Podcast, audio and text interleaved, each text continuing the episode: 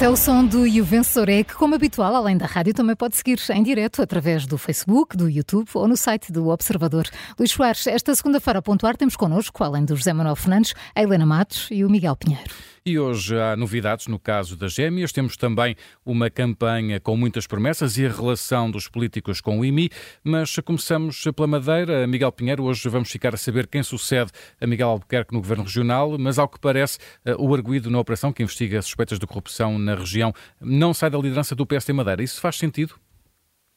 Nenhum, zero sentido. Uh, realmente vamos ter uh, Miguel Albuquerque a deixar o governo regional porque é arguído uh, e suspeito, claro, num processo uh, desta dimensão e que envolve suspeitas de corrupção, negócios de milhões e milhões e milhões, sai do governo regional e depois fica ali na porta ao lado a escolher o, o, o seu sucessor. Uh, isto, obviamente, dá zero confiança na pessoa escolhida, dá zero confiança na autonomia da pessoa escolhida e dá zero confiança na capacidade da pessoa escolhida para romper com o que for preciso romper uh, uh, quando chegar ao governo regional. e, portanto, aqui temos um, uma solução a, a meio termo que não dá tranquilidade a ninguém e que só vem reforçar a necessidade de uh, eleições o mais rapidamente possível uh, na Madeira. E depois coloca-nos uma outra dificuldade, é que uh, Miguel Albuquerque fica como presidente do PSD Madeira e, portanto, está à frente de uma estrutura partidária do partido de Luís Montenegro. E, portanto, isto faz com que Luís Montenegro, que entrou na clandestinidade uh, nos últimos dias, uh, tenha mesmo que vir dizer qualquer coisa. Eu, eu não sei se Luís Montenegro se convenceu que uh, já passou, já não tem que dizer nada, já passou, este assunto já, já, já, já entrou para a história e, e, e que lhe basta falar uh, uh, sobre outras coisas nesta campanha. Mas se ele se convenceu disto, ou se alguém o convenceu disto, uh, enganaram-no. porque a cada hora que passa sem Luís Montenegro falar sobre este assunto, adensam-se as dúvidas na cabeça dos eleitores sobre, afinal, o que é que Luís Montenegro faria se fosse primeiro-ministro e se começasse a haver problemas uh, de justiça no seu governo? Ontem Paulo Rangel uh, dizia que era preciso respeitar a autonomia regional.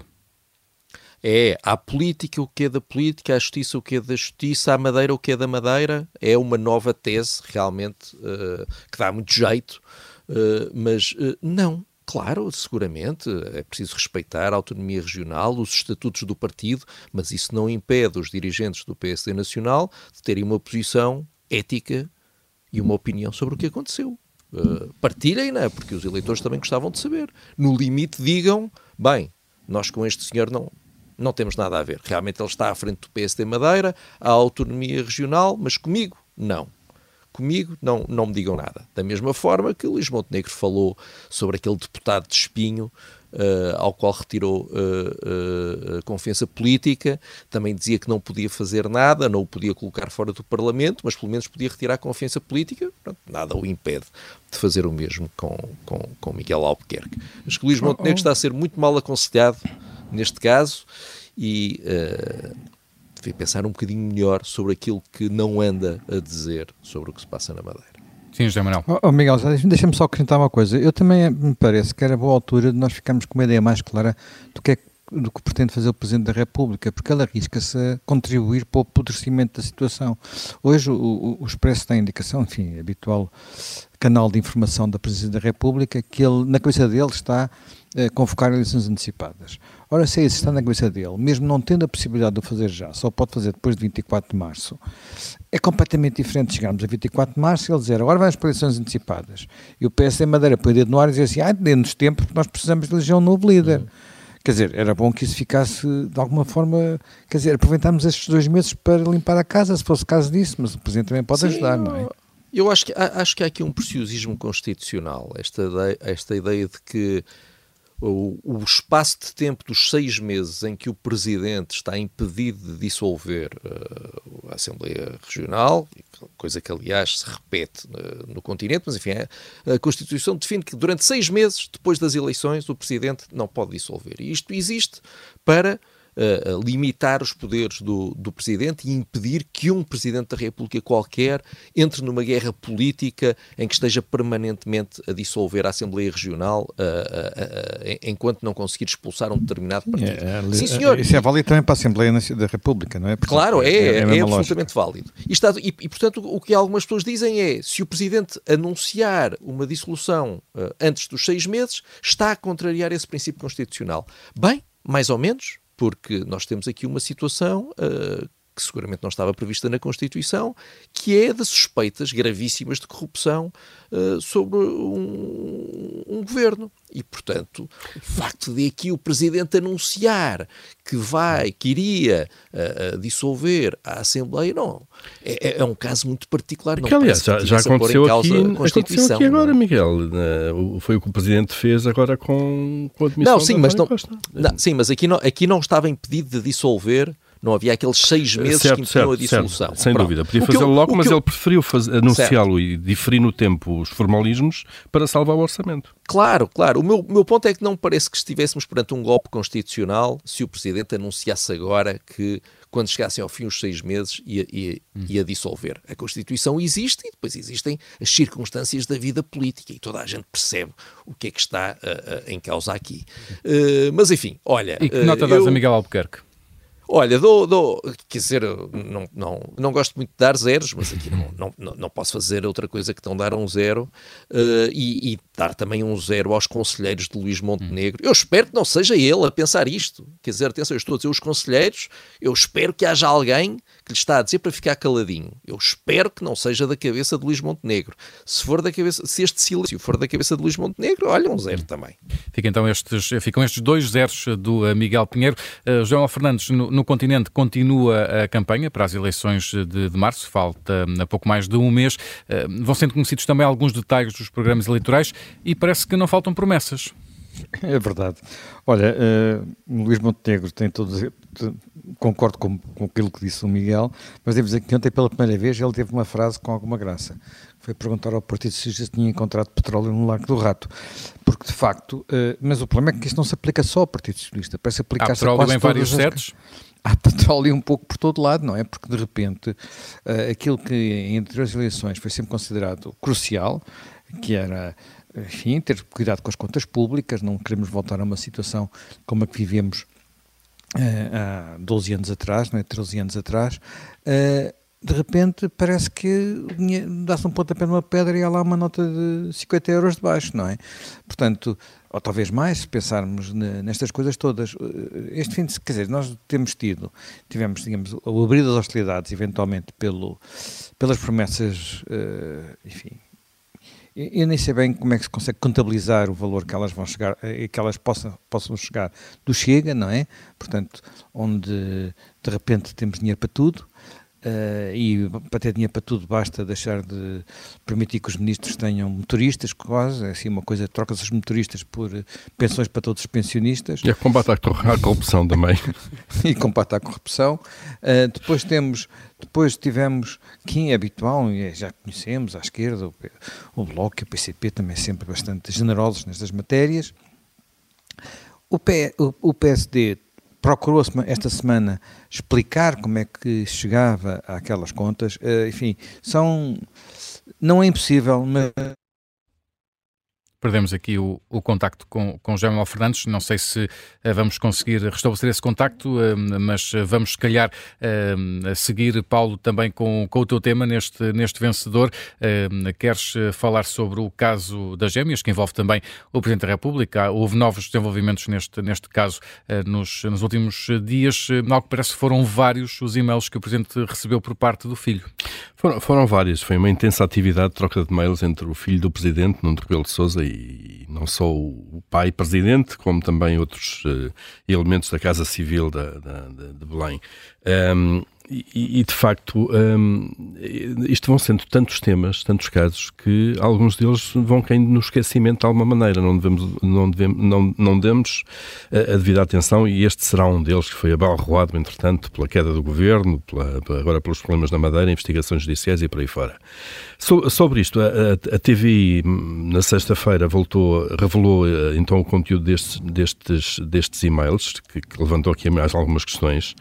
E o primeiro ponto que eu gostava de semelhar é que é absolutamente lamentável que seja necessário, uh, no caso da TVI, mas um órgão de comunicação social, ter de recorrer à CADA, que é a Comissão de Acesso a Documentos Administrativos, para ter acesso aos e-mails. Isto é, para que a lei seja cumprida, no caso, por parte da Presidência da República.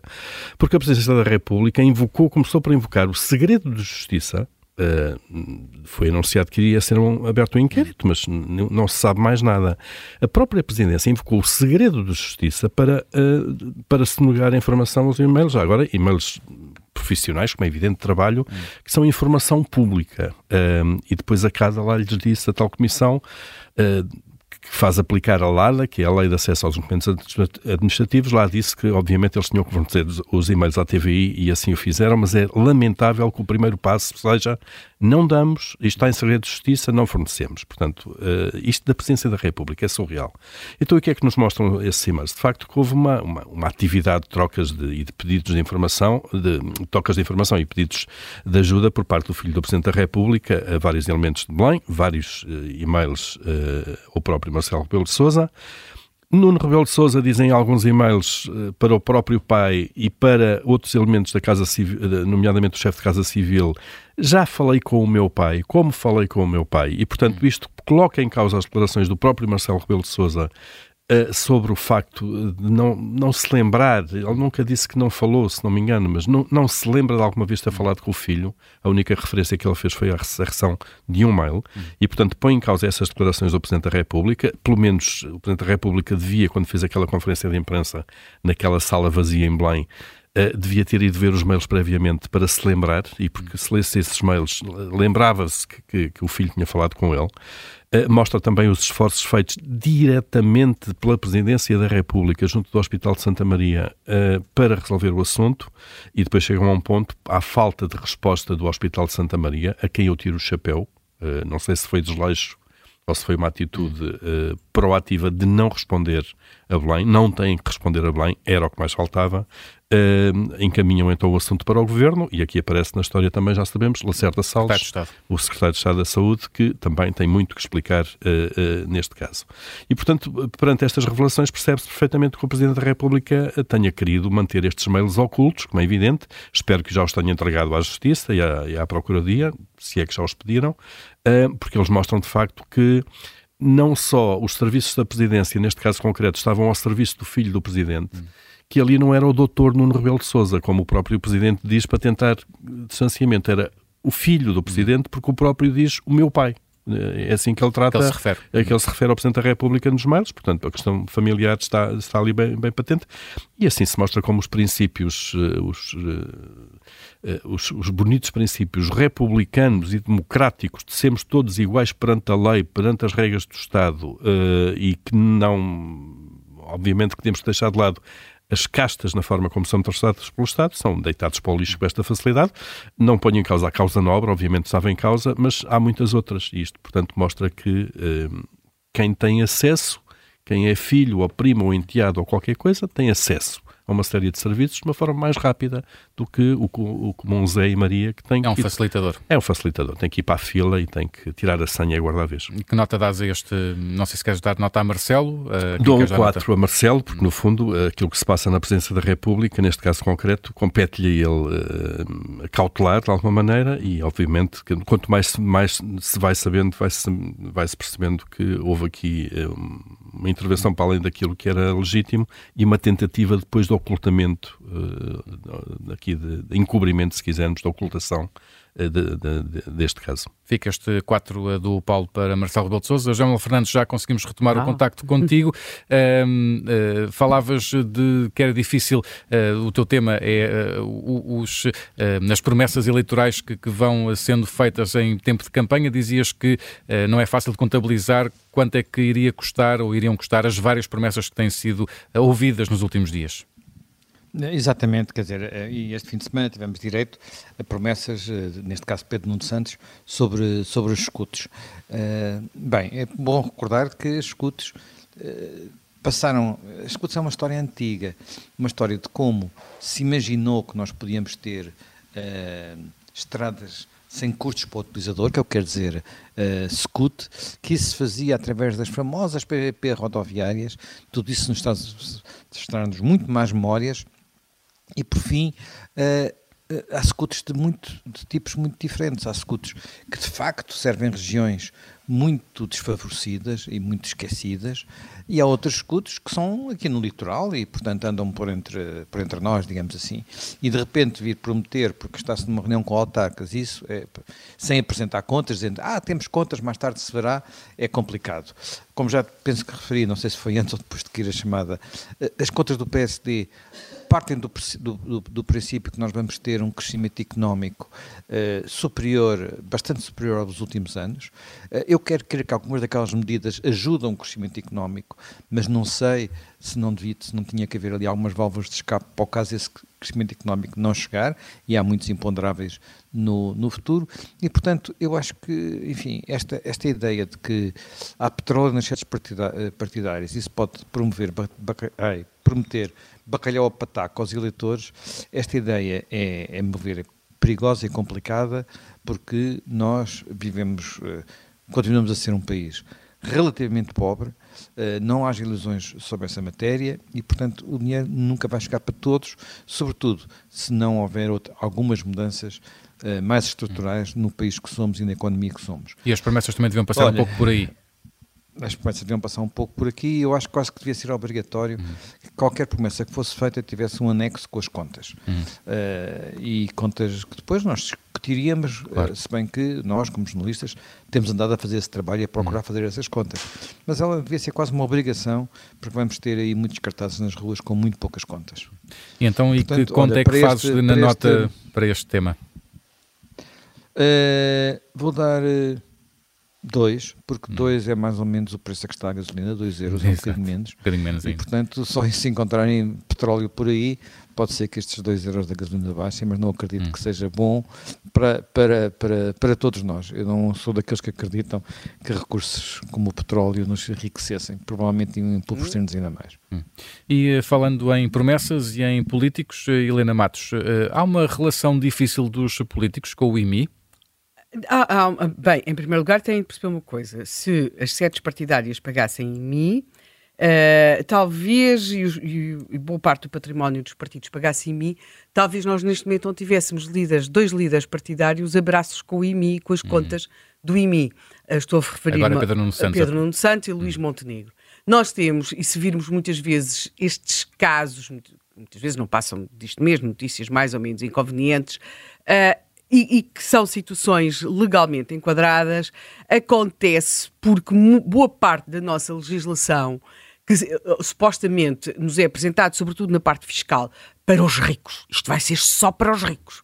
Depois acaba a, ser, a ter de ser pago, até porque temos uma enorme falta de ricos, uh, e portanto acaba a ter de ser pago por aqueles que são medianamente não ricos, mas até aos medianamente pobres, mas há todo um conjunto de exceções que são permitidas ou de casos particulares que são permitidos e que levam depois, muitas vezes, a um, um, terreno de limbo para quem ou está bem assessorado, ou conhece bem o sistema, ou, e, portanto, conhece bem as esquinas da legislação. Provavelmente, tudo o que acontece com o IMI, seja de Luís Montenegro ou de Pedro Nuno Santos, são legalmente explicáveis, o que não quer dizer que sejam eticamente aceitáveis, até porque estes líderes partidários têm, estes e os outros, têm sempre um enorme discurso sobre a exigência e o, e o rigor na matéria fiscal quando se trata dos cidadãos. Todos nós sabemos o que nos acontece se não pagarmos. Aqui, no caso, IMI, há pior, que é quando os atrasos no IVA. Este IMI que veio em 2003 substituir a velhinha contribuição autárquica, mas neste momento a excepcionalização que uh, estas pessoas, como Pedro Nuno Santos ou Luís Montenegro, consideram que se podem atribuir a si mesmos quando chega a hora de calcular o seu IMI, é de alguma forma, porventura estou a dizer, é tudo legalmente explicado, no que não quer dizer que depois, perante o cidadão, seja moralmente, moralmente hum. aceitável. Quero ainda apenas, e para completar aqui umas observações do, do Miguel Pinheiro a propósito da marcha pela habitação, eu acho que as pessoas que estiveram na marcha pela habitação deviam ter consultado, aproveitado para consultar algumas das pessoas que fazem dos melhores negócios imobiliários em Portugal, com IMI não só. Estou a referir-me ao Partido Comunista Português, que conseguiu ter, uh, nomeadamente no caso da vivenda Aleluia em Aveiro, que é um negócio muito recente, tem feito vários, o Partido Comunista Português é um excelente gestor do seu património imobiliário, tem mesmo uma imobiliária com a qual trabalha de forma preferencial e o, o Partido Comunista Português podia ter explicado como é que conseguiu durante anos impedir aos proprietários de uma vivenda que ele tinha ocupado que uh, demolissem a vivenda e construíssem ali um outro edifício. O PCP rejeitou sempre isso, porque estava presente na Assembleia Municipal e era, condenava isso. Depois, quando se tornou ele mesmo proprietário dessa vivenda, então sim, já achou que se podia demolir a vivenda Aleluia e acabou eh, a vender, a fazer uma permuta, um contrato de permuta com uma imobiliária, em que um, o, o terreno ou a vivenda pela qual tinha pago 350 mil euros em 2014 à família Aleluia, acabou depois a ser comprado por muito mais e depois no momento da, do contrato de permuta com essa imobiliária em 2023, nove anos depois, a Caixa Geral de Depósitos avançou com um, um valor de 4 milhões 964.712 euros. 4 milhões de euros por algo que o PCP tinha comprado por 350 mil euros nove anos antes. Eu acho que isto dá para montar uma belíssima assessoria imobiliária, mas volto a dizer, é tudo legalmente explicável. E que nota dás a este tema, Helena? Ai, a assessoria imobiliária do PCP, eu quero uma assim. Portanto, estou disposta a pagar bem. Com muita prática. Muita prática, são muitos anos a virar francos. Fica então o IMI no fecho deste E o Vencedor é. Amanhã voltamos a pontuar os temas da atualidade.